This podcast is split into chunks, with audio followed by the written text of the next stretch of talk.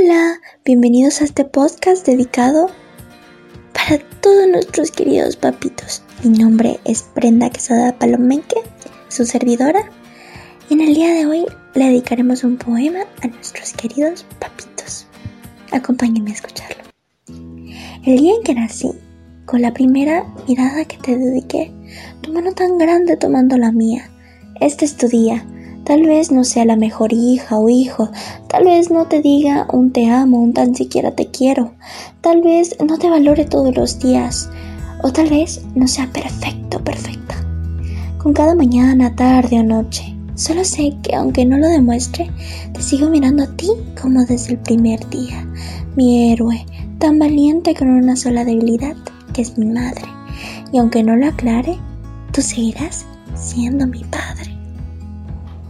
El Día del Padre se celebra en muchos países y es recordado en todo el mundo en fechas distintas.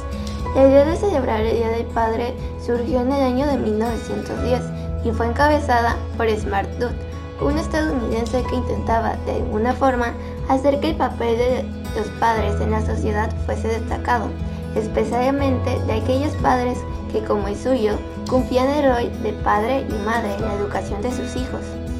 William Dude un veterano de la guerra civil estadounidense que enviudó al fallecer su esposa mientras daba luz a su sexto hijo, se quedó solo y sin apoyo al asumir la tarea de cuidar y educar a sus seis hijos en una granja en el estado de Washington.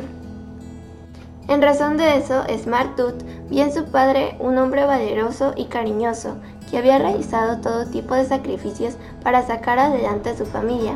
Al principio, ella intentó señalar el 5 de junio, fecha de cumpleaños de su padre, como el día de fiesta para todos los padres, pero no encontró apoyo. En 1915, el proyecto seguía firme y se sugirió que cada familia celebrase el Día del Padre con toda libertad. Así, en 1972, que se oficializó el tercer domingo del mes de junio para brindar su homenaje a los padres. A partir de este instante, la celebración se extendió rápidamente a Europa, América Latina, Asia y África. Y esta es la historia y el origen del Día del Padre. Gracias por escuchar un poema para mi padre en este pequeño podcast. Recordemos una pequeña reflexión que no siempre a los padres se les tiene que felicitar un solo día, sino también todos los días, incluso a las madres también, porque es muy importante. Gracias a ustedes padres, porque aunque no estén presentes todo el día, nos dan amor y felicidad. Tómale el tiempo de hablar con nosotros y aunque sea comunicarnos algo.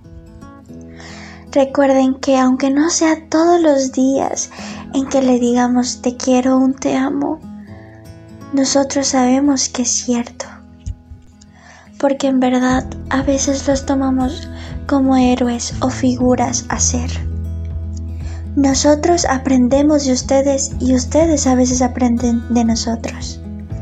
Es por eso feliz día del Padre. Disfrútenlo.